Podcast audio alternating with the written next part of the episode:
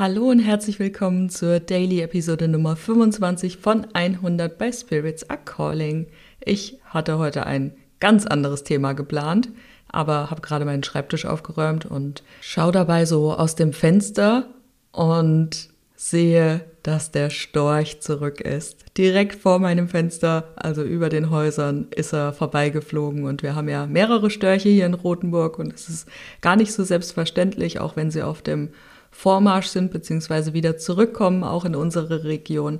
Es hat mich auf jeden Fall mega gefreut, denn der Storch ist ja ein Glücksbringer und ein Zeichen dafür, dass der Frühling wiederkommt. Und der Storch ist auch nicht einfach nur ein Vogel. Eigentlich ist er ein ganz kraftvolles Symbol, was auch tief in der Mythologie und auch im Schamanismus, also in unserem, in unserer Region, ähm, verwurzelt ist. Denn er steht eben für Neubeginn und für Fruchtbarkeit. Ne? Er wird auch der Adebar genannt. Das bedeutet so viel wie Glücksbringer. Und seine Rückkehr kündigt immer eine Zeit der Erneuerung an. Einen Moment, in dem das Alte weicht und das Neue willkommen geheißen wird. Und genauso wie der Storch auf dem höchsten Dach sein Nest baut, ist es auch ein Zeichen dafür, dass wir jetzt auch wieder in die Zeit kommen, hochzubauen, zu träumen und zu manifestieren. Und gleichzeitig ist der Storch ja der Vogel der Holle. Und so gibt es auch die Überlieferung, dass der Storch am See der Holle die kleinen Fröschlein einsammelt und sie dann durch den Schornstein in die Häuser bringt. Und wenn die Frösche dann durch den Schornstein unten am Herd angekommen sind oder vor dem Herd, ne, dann wusste die Frau, dass sie jetzt in froher Erwartung ist. Und dieses Bild hat natürlich auch eine ganz hohe Symbolik.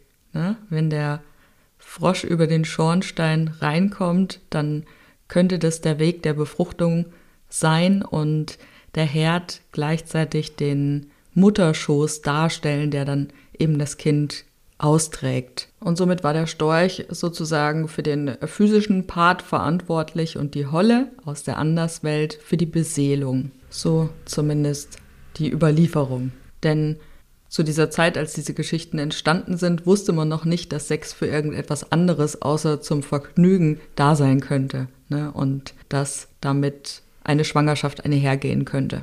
Und zu der Jahreskreisepisode zu Beltane, also ganz am Anfang, Episode Nummer zwei oder so hier im Podcast, habe ich schon mal ausführlich über die Bedeutung der Farben gesprochen. Denn die Farben Weiß, Schwarz und Rot kehren immer wieder auf in sämtlichen Traditionen, in Religionen, auch im Schamanismus und sind so ein bisschen als heilig zu verstehen. Und sie beschreiben auch die drei Welten, die wir ja auch immer wieder haben, nicht nur im Schamanismus, sondern auch eben in den Religionen, ne, im Christentum zum Beispiel. Und die drei Farben haben schon so etwas Heiliges, was die im Einzelnen bedeuten, gehe ich gleich nochmal drauf ein. Aber beim Schwan zum Beispiel ist es genau das Gleiche. Ne? Guck dir auch mal die Märchen an, die es so gibt und wo diese Farben auch immer wieder auftauchen. Ne?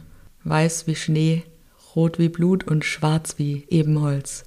Das ist natürlich Schneewittchen. Ne? Bei Dornröschen haben wir die rote Rose, die für die Liebe und die Leidenschaft steht, aber auch für den Schmerz durch die Dornen. Ne? Die Prinzessin durchläuft einen langen todesähnlichen Schlaf, den man mit Schwarz symbolisieren könnte, und erwacht in einem neuen Leben voller Reinheit und Unschuld in Weiß. Dann haben wir das Rotkäppchen, was ja natürlich schon im Namen drinne steckt, ne? Also die, die rote ähm, Haube ist, glaube ich, das richtige Wort. ne? Also die rote Kappe symbolisiert die Passage von der Kindheit zur Reife, aber auch gleichzeitig Gefahr und Verführung. Der dunkle Wald als die Symbolik für das Unbekannte, die Herausforderungen des Lebens. Und dann die Rettung und die Kleidung der Großmutter, ne, die für die Reinheit und die Sicherheit stehen könnte. Also du merkst, dass diese Farben immer und immer wieder auftauchen. Ne? Und wenn wir es jetzt auf den Storch übersetzen, dann steht Weiß natürlich als die Reinheit, das Licht, die Verbindung zum Göttlichen ne? und symbolisiert den Neuanfang, die klaren Visionen des Geistes, die Möglichkeiten aus einer Position der Unschuld und der Frische heraus zu handeln.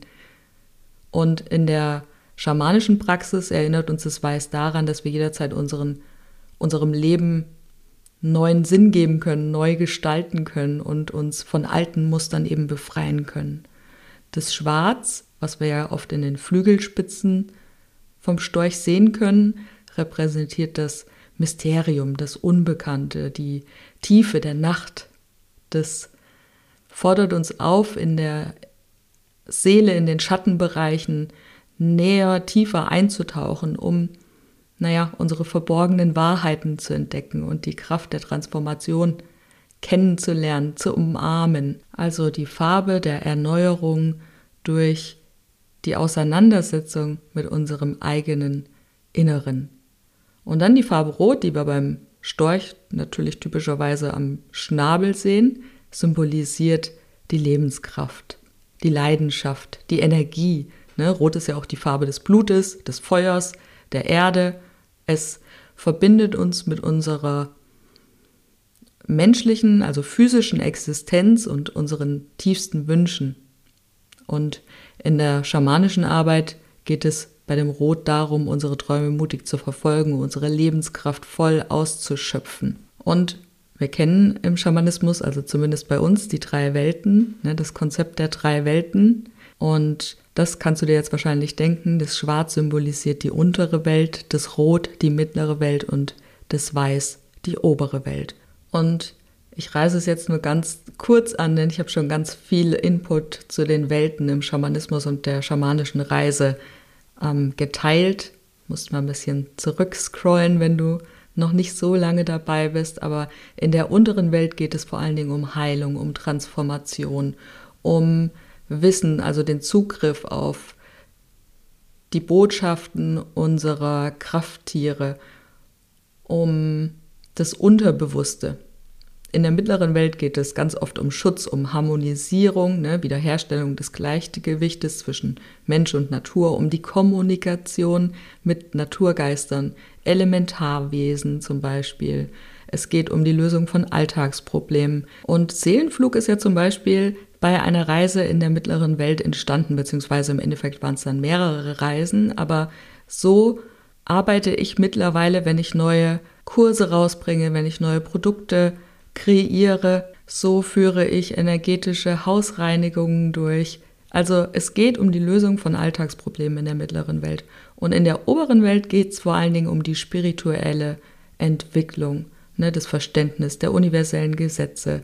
Es geht um das höhere Wissen und die Weisheit, die über das alltägliche Verständnis hinausgeht. Es geht um die Führung durch unsere spirituellen Lehrer auf dem Weg zur Selbstverwirklichung und zur Erreichung höherer Bewusstseinszustände und um heilige Visionen, ne? also den Empfang von Visionen, Offenbarungen, die den eigenen Lebenszweck, die eigene Bestimmung jedes Einzelnen klären. Und das ist auch so das, was mein Leben komplett verändert hat. Ne? Du weißt ja, dass ich ganz lange eher im, im klassischen Coaching verankert war und eher ein bisschen verkopft an meine Entwicklung rangegangen bin, aber den, den richtigen Game Changer hat es tatsächlich erst gebracht, als ich angefangen habe, mit dieser schamanischen, mit dieser spirituellen Seite in mir zu arbeiten.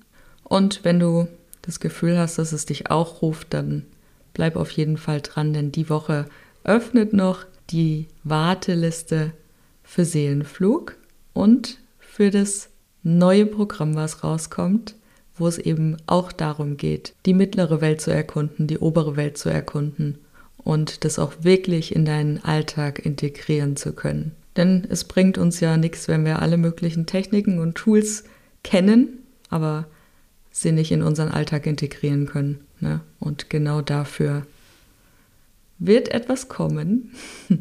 Du darfst gespannt sein. Jetzt war es erstmal für heute mit der Daily-Episode und wir hören uns morgen wieder. Also, bis dahin, deine Karina.